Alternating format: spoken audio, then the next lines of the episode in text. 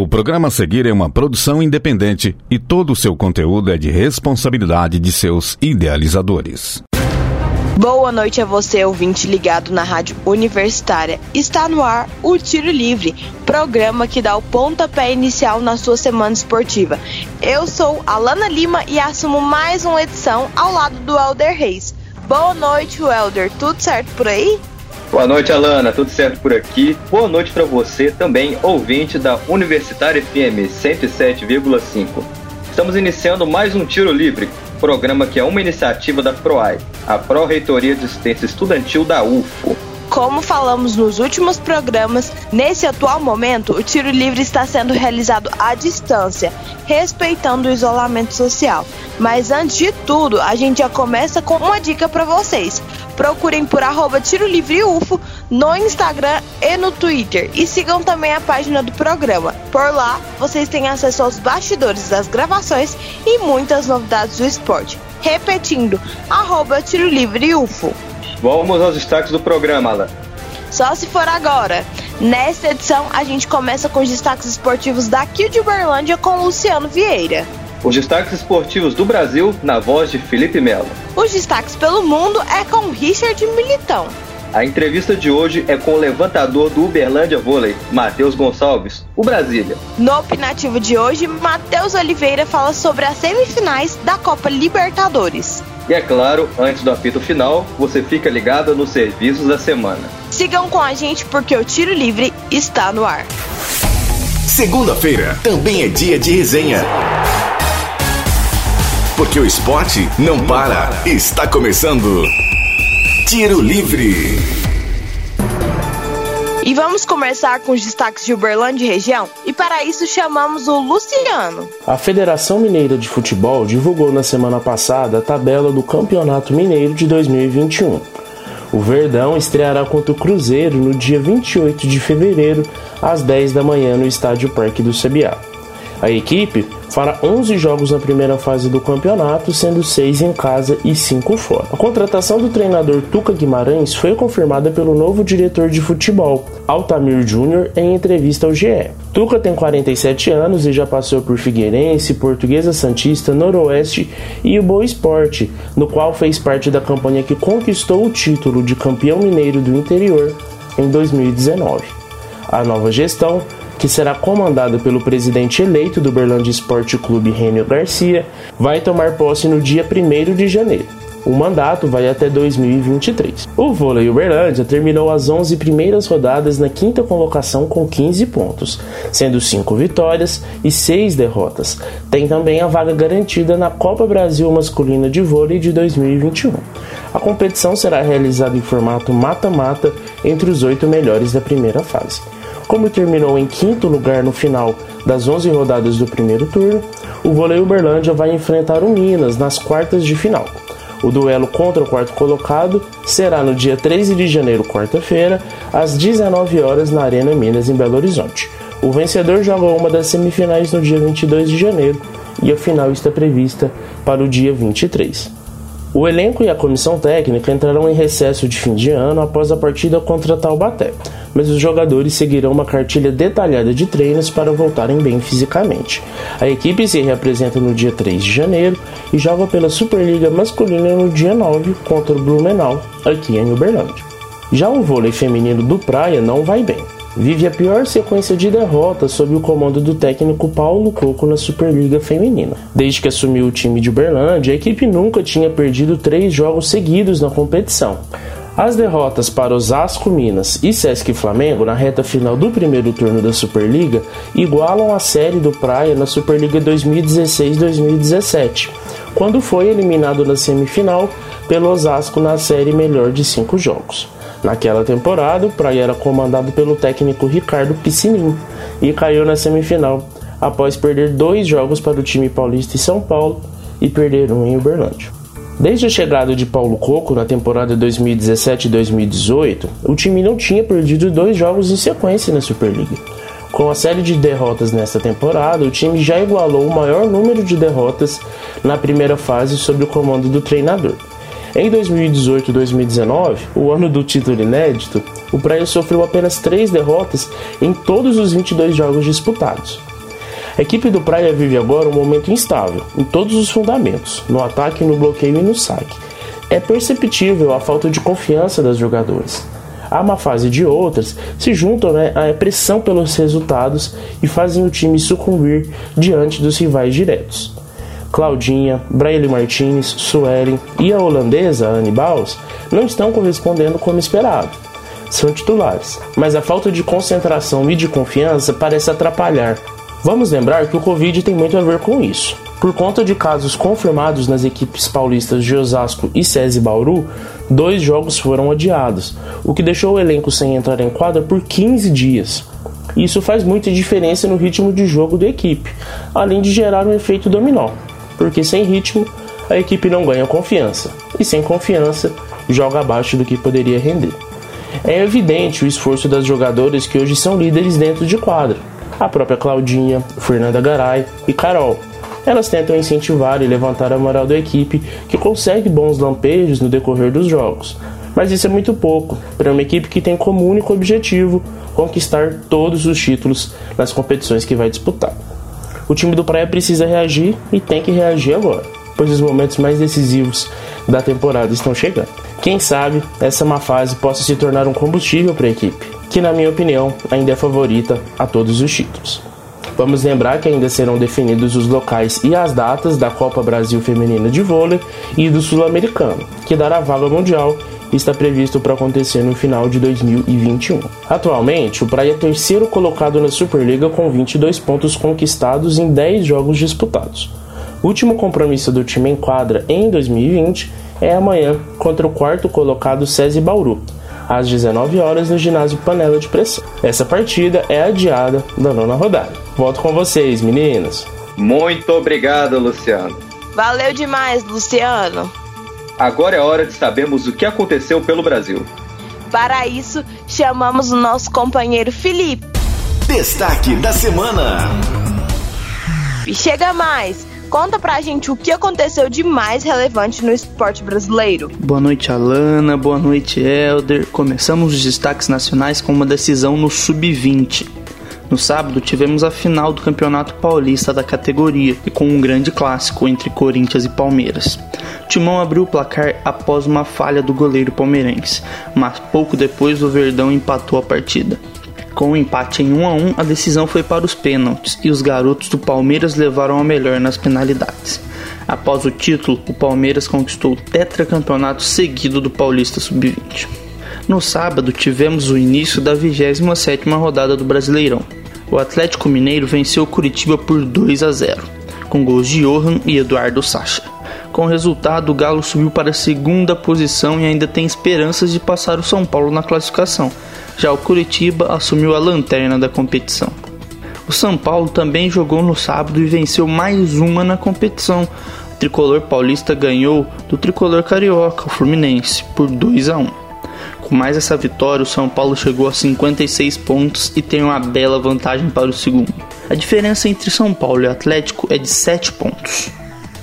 Com a derrota, o Fluminense perde uma posição e está em oitavo com 40 pontos. Outro time que ainda briga pelo título do Brasileirão é o Flamengo, que também jogou no sábado e tropeçou contra o Fortaleza. O jogo terminou 0 a 0 e o Mengão teve um pênalti perdido pelo centroavante Pedro. Com o resultado, o Flamengo caiu da segunda para a terceira posição, também com os 49 pontos do Atlético, mas com um jogo a menos. Fortaleza ainda continua na briga contra o rebaixamento. Atualmente ocupa a 14ª posição com 31 pontos. Fechando a rodada do sábado, tivemos um jogo de dois times que brigam contra o rebaixamento. E o até então Lanterna Goiás venceu o esporte por 1 a 0, com gol de Fernandão. Com o resultado, Goiás ganha duas posições e está com 23 pontos em 18 e o esporte permanece em 15 com 29 pontos. No domingo tivemos o restante da rodada. Nos jogos das 4 da tarde, o Inter venceu o Bahia por 2 a 1. Os gols do Colorado foram marcados por Rodrigo Dourado e pelo artilheiro do Brasileirão Thiago Galhardo de pênalti. O jogador não marcava há 10 jogos. O gol do time baiano foi marcado pelo meia Ramires. Com a vitória, o Inter finaliza o ano na quarta posição com 47 pontos.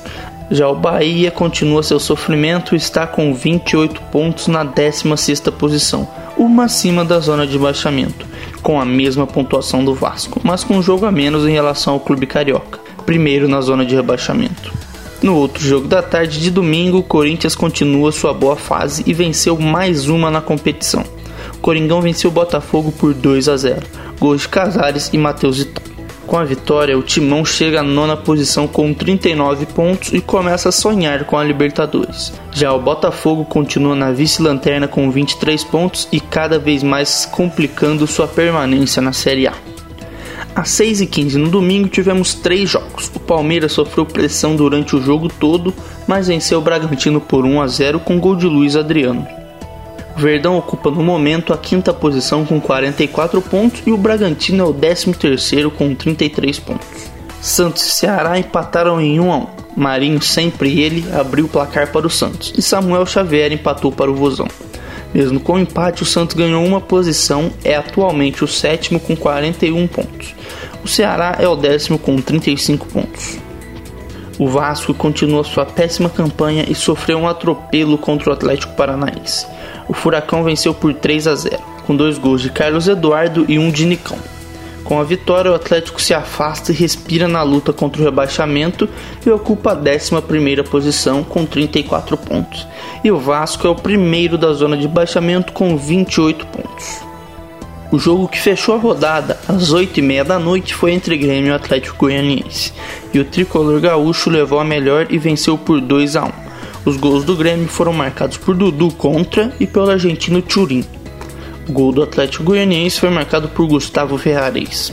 Com a vitória, o Grêmio permanece em quinto com 45 pontos e o Atlético Goianiense está na 12 posição com 34 pontos.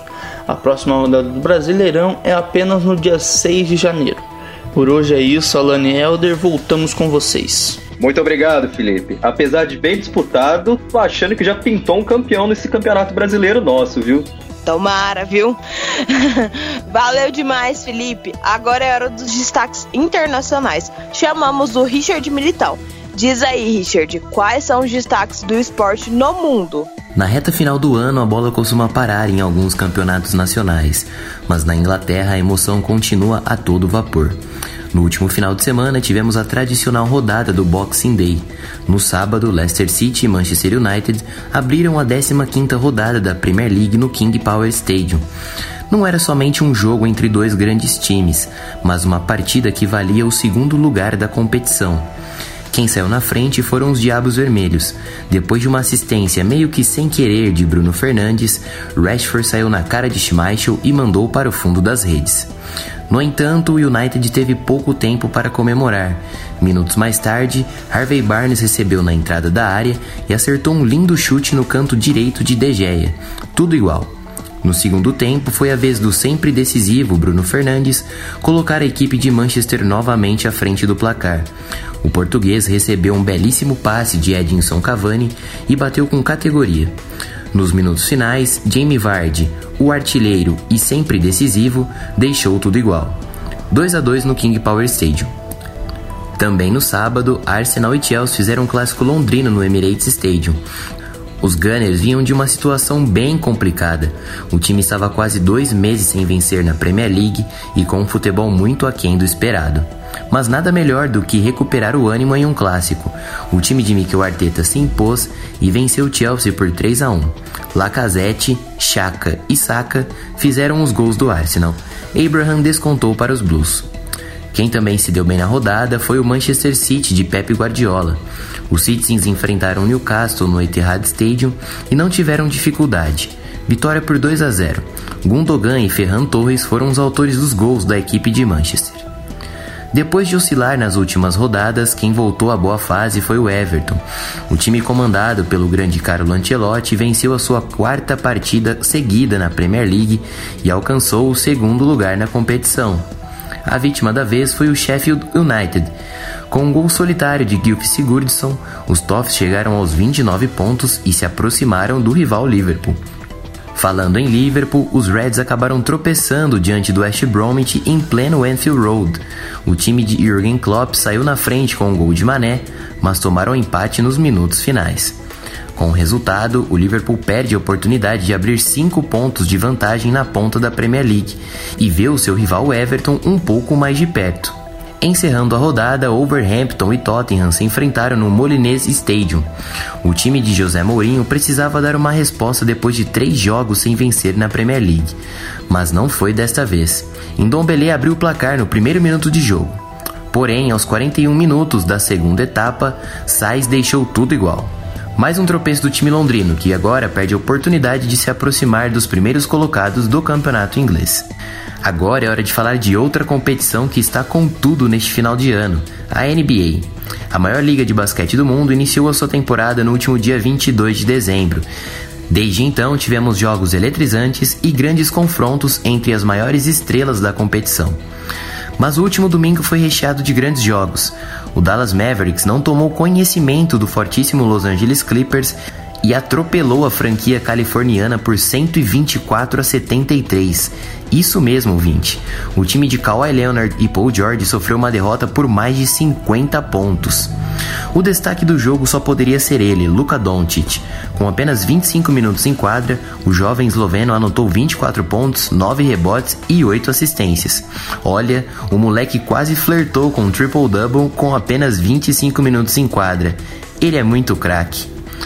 Quem também se deu mal na rodada foi o Brooklyn Nets. O time de Kevin Durant e Kyrie Irving foi derrotado pelo Charlotte Hornets por apenas dois pontos de diferença, 106 a 104. A primeira derrota do time de Nova York na temporada. Uma das surpresas neste início de NBA é o Cleveland Cavaliers. O jovem time comandado por Colin Sexton Jr., Darius Garland e Kevin Love fez mais uma vítima. Desta vez, vitória para cima do Philadelphia 76ers de Ben Simmons e Joel Embiid, por 118 a 94. Olha, os jogos de ontem foram realmente surpreendentes, viu? Porque até o New York Knicks, um dos times mais fracos da liga, venceu na rodada. A equipe de Nova York venceu o fortíssimo e candidato ao título Milwaukee Bucks por 130 a 110.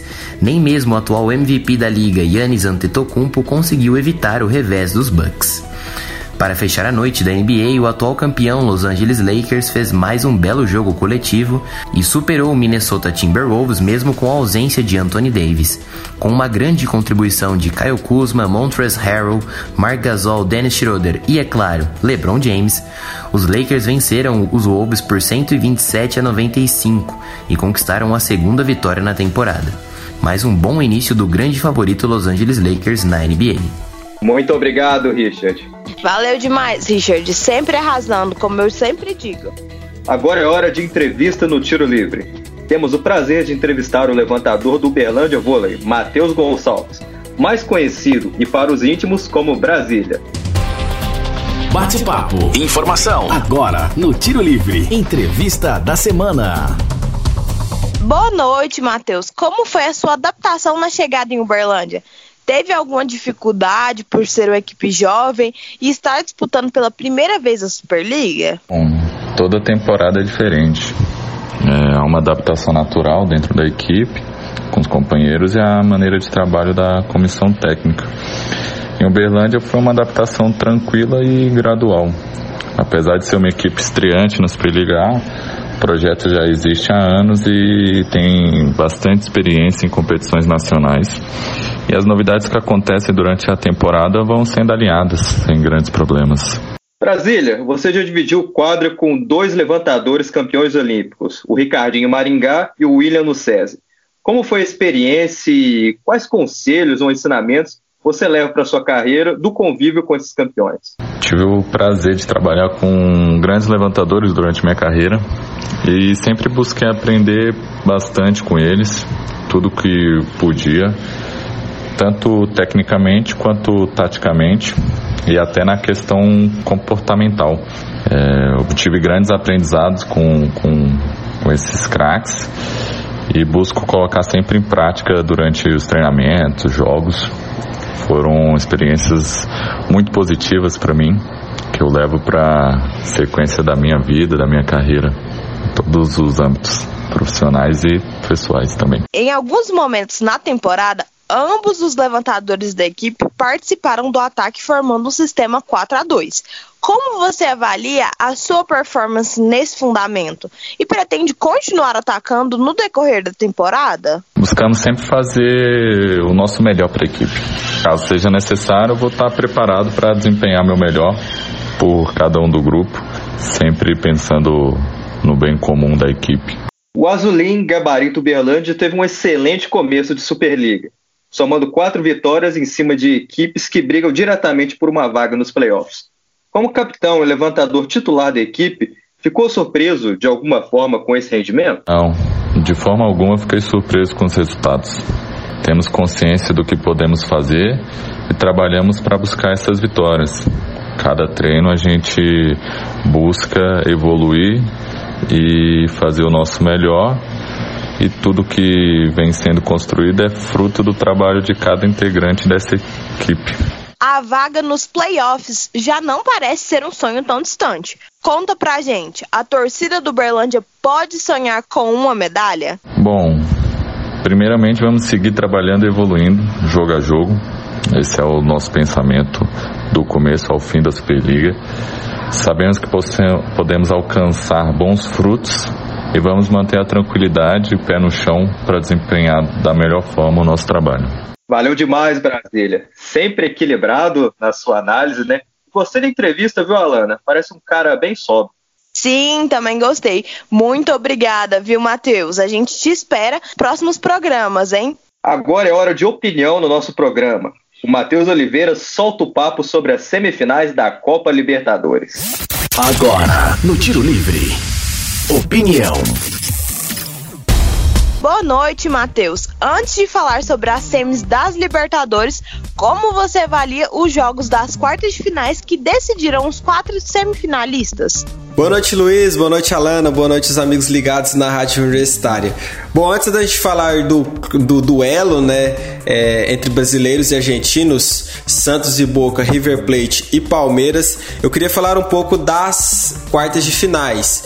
De um lado foi Santos e Grêmio. O Santos entrou como franco atirador. O Santos não era o favorito, com vários problemas, mas o Cuca conseguiu, digamos, dar um nó tático, não deixou a equipe do Renato Gaúcho jogar tanto. É, na Arena do Grêmio como na Vila Belmiro. E o, e o gol aos 7 segundos fez toda a diferença para o Santos, marcou muito bem e foi merecida a classificação. O Santos chega à sua nona semifinal de Libertadores. E do outro lado tivemos Racing e Boca.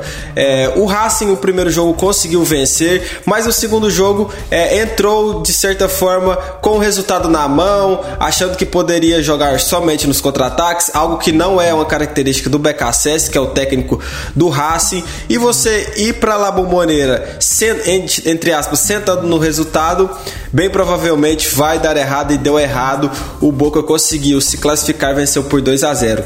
É, do outro lado da chave tivemos o, o, Palmeiras, que de certa forma é, encontrou um time é, entre os oito, talvez o time mais fraco, e quando você encontra o time mais fraco, é, você aproveita sua qualidade técnica e tática e vence. O Palmeiras encontrou dificuldade no primeiro jogo, mas tinha muitos desfalques, e no segundo jogo passou um sufoco ali no começo, mas depois conseguiu deslanchar, conseguiu uma bela vitória por 3 a 0 e conseguiu sua classificação. E agora vai enfrentar, vai enfrentar sem dúvida é, a melhor equipe até o momento, que é o River Plate. É o River Plate que já vem há cinco anos com o mesmo treinador, é uma equipe muito qualificada é, e atropelou, querendo ou não, atropelou a equipe do Nacional, é, fez 2 a 0 é, em seu campo é, e depois fora de casa com um jogador a mais conseguiu deslanchar com vários gols do Borré e chegou a mais uma semifinal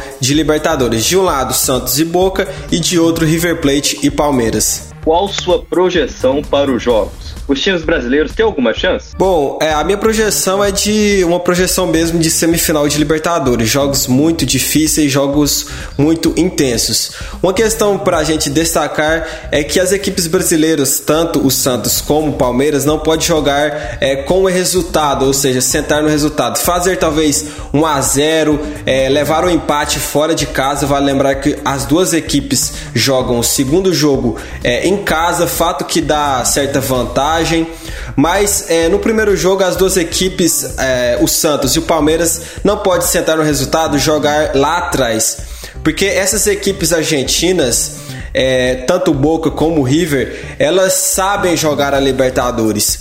É, frequentemente, é, querendo ou não, todos os anos elas estão nas quartas, nas oitavas, nas semifinais. Elas sabem jogar é, semifinal de Libertadores e são equipes muito qualificadas.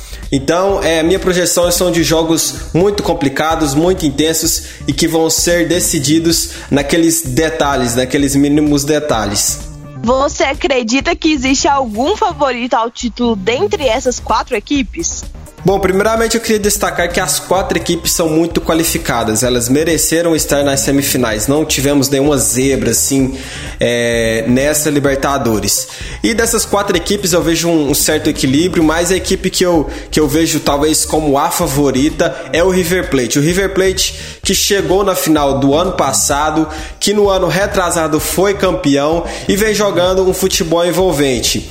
É, e isso não tira, não tira talvez o mérito e também não tira a esperança do torcedor palmeirense que pode acreditar sim. Mas o River vem é, há anos, vem há anos consecutivos chegando nas semifinais. É uma equipe muito entrosada, uma equipe que já vem com seu treinador, com o Galhardo, há muito tempo, que tem seu estilo é, de posse de bola, de sufocar a equipe adversária, principalmente é, jogando em seus domínios. E fora de casa sabe muito bem é, jogar é, uma semifinal de Libertadores. Eliminou o Grêmio é, em umas edições passadas. Então vale destacar é, o River Plate e também a tanto Santos como Boca é, entram talvez como franco atiradores. Muita gente não acreditava no Santos, talvez até a torcida santista não acreditava por conta dos vários problemas, dos vários desfalques de impeachment, enfim. E o Palmeiras, o Palmeiras vem há anos por conta da, é, do investimento da Crefisa, vem há anos é, tentando esse bicampeonato que não ganha desde é, desde 99. Então é uma conquista que, é, que o planejamento, que os jogadores, que o técnico, é, eles querem muito, que é um desejo de consumo é, chegar na final no Rio de Janeiro. Então, é, eu diria ali é, novamente o River Plate como favorito, mas as outras três equipes, o Boca também, é, sempre é tradicional na Libertadores, pode sim sonhar, é uma, é, são belas semifinais e esperamos que dia 30 a gente tenha é, o vencedor da Libertadores. Muito obrigada, Matheus. Sempre mandando muito bem no opinativo. Valeu demais, Matheus, e boa sorte principalmente aos brasileiros que estão nas semifinais. Por último e não menos importante, papel e caneta na mão, porque agora é hora dos serviços da semana. O que acontece na UFO? Você fica sabendo no Tiro Livre. Serviços UFO. A Pró-Reitoria de Gestão de Pessoas da Universidade Federal de Berlândia, a PROGEP UFO, divulgou o processo seletivo para contratação do professor visitante em regime de dedicação exclusiva para o Instituto de Geografia do campus Monte Carmelo. A vaga é para a área de fotogrametria e sensoriamento remoto do curso Engenharia de Agrimensura e Cartográfica. As inscrições estão abertas do dia 25 de janeiro até o dia 8 de fevereiro e devem ser feitas pelo e-mail ig@ufo.br. Repetindo, ig@ufo.br. Para mais informações, ligue para o telefone 34 3239 4169.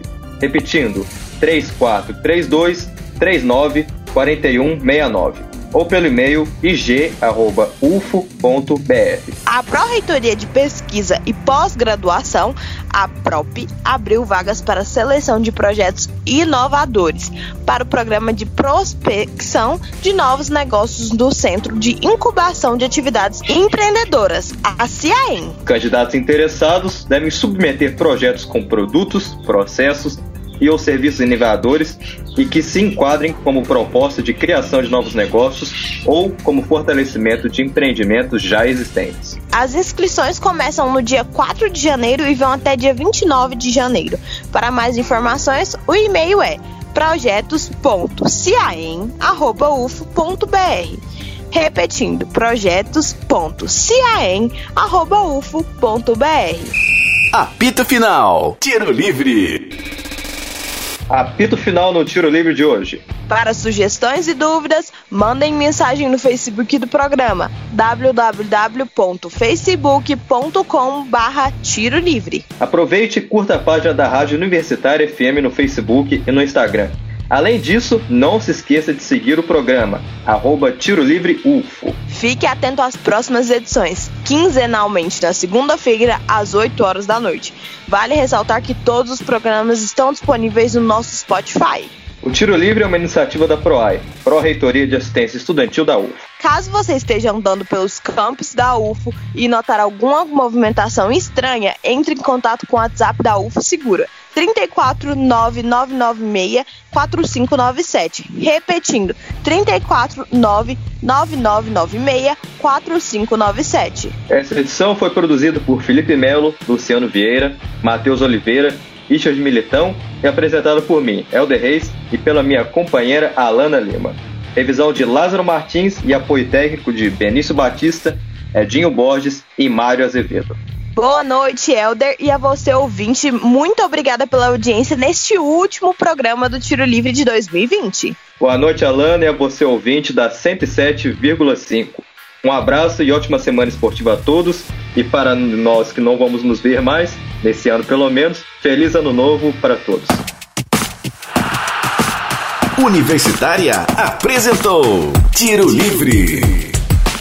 O conteúdo que você ouviu é de uma produção independente, sendo assim de inteira responsabilidade de seus idealizadores.